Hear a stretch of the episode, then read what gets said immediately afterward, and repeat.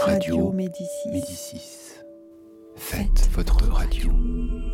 Faites votre radio. Faites votre radio, deuxième session d'une série d'émissions radiophoniques proposée par Frank Smith et réalisée par Marc Parazon aux ateliers Médicis, novembre 2018. Radio MDP par Slimane Tirera. C'est Radio Maison du Projet, épisode 2. On est le 2 novembre 2018. Je vais commencer par l'actualité de la Maison du Projet de novembre. Tout d'abord, à la Maison du Projet, nous avons ouvert un espace de convivialité et d'échange dès 2016. C'est le tricot urbain et le café terrasse, ouvert à tout le monde tous les mardis de 14h à 17h, sans inscription et c'est gratuit. Il y a un double objectif. Le premier, ça a pour vocation de favoriser la présence des femmes dans l'espace public et de répondre à un manque de lieux de rencontre, de réunions, d'échanges des femmes sur le bas cliché.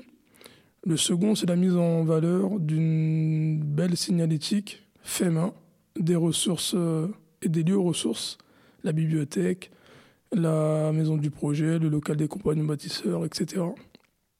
Alors, j'ajoute que dans le cadre de l'atelier tricot, nous faisons un appel à, la, laine. Nous avons besoin de pelotes de couleur vive. Euh, si vous en avez chez vous et que vous ne les utilisez pas, euh, n'hésitez pas à nous les donner. Vous pouvez les déposer à l'accueil de la maison du projet, situé au 3 allées Maurice-Audin, bien sûr à Clichy, en face du, du square du Chêne Pointu. Nous sommes ouverts le lundi de 14h à 18h et du mardi au vendredi de 9h30 à 18h sans interruption. Nous avons également une autre action en direction des enfants en partenariat avec le centre social de l'Orange Bleu, l'Orange Bus. C'est une bibliothèque et ludothèque de rue qui s'installe devant la maison du projet tous les mercredis de 14h à 18h. Deuxièmement, nous accueillons les permanences des différents opérateurs intervenant sur le bas Clichy à la maison du projet pour les résidences de la STAMU, des Pommiers, de Vallée des Anges, de Sévigné, de la Pama, du chêne et de l'étoile du chêne pointu, d'Aliende, d'Alorette, de la résidence du parc, du château de la pelouse et du domaine de la pelouse. Si vous avez des questions sur les horaires ou des sujets en particulier, vous pouvez nous contacter au 01 48 79 59 30.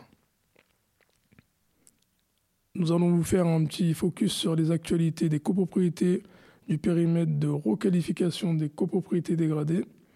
Alors, en commençant par le chêne et l'étoile du chêne pointu, des filets de protection vont être euh, installés entre octobre 2018 et juin 2019 sur les angles des grands bâtiments de Pierre-Marie Curie, le bâtiment B1, Ladrette, bâtiment B3, de Mermoz B4, de Védrine B8, de Victor Hugo B10, de Balzac B11 et de Rabelais B12. Les résidences d'Aliende de Vallée des Anges et de Sévigné et d'Alorette planchent sur l'élaboration d'un programme de travaux. J'ajoute que pour la Lorette, cette année, il y a eu une construction participative d'une aire de, de convivialité, bon jeu, plantation, avec deux ateliers de construction de mobilier pour les espaces verts avec des matériaux de récupération.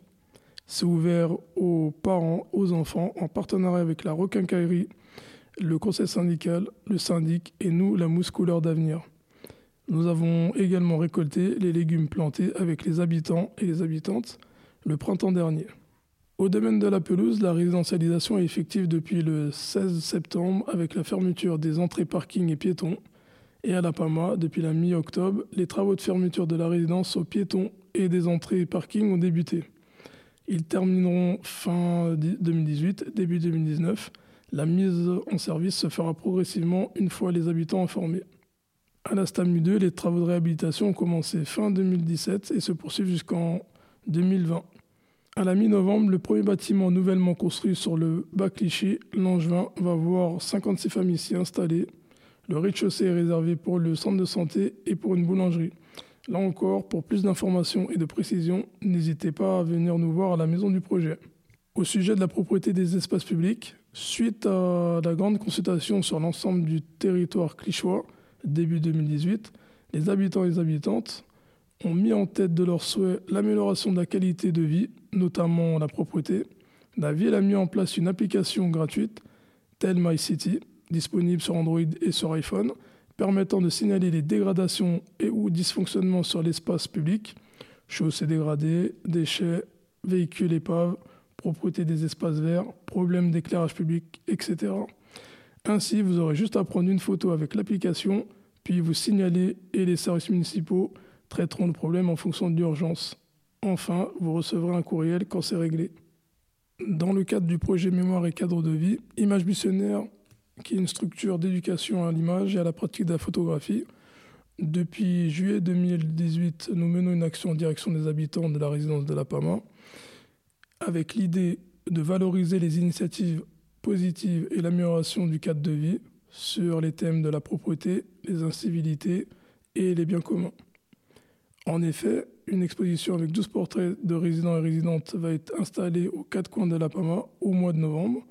Enfin, cette exposition a vocation à être présentée dans tous les équipements publics du cœur de ville, la maison du projet, la bibliothèque, le centre social de l'Orange Bleu. C'était Radio MDP par Slimane Tirera.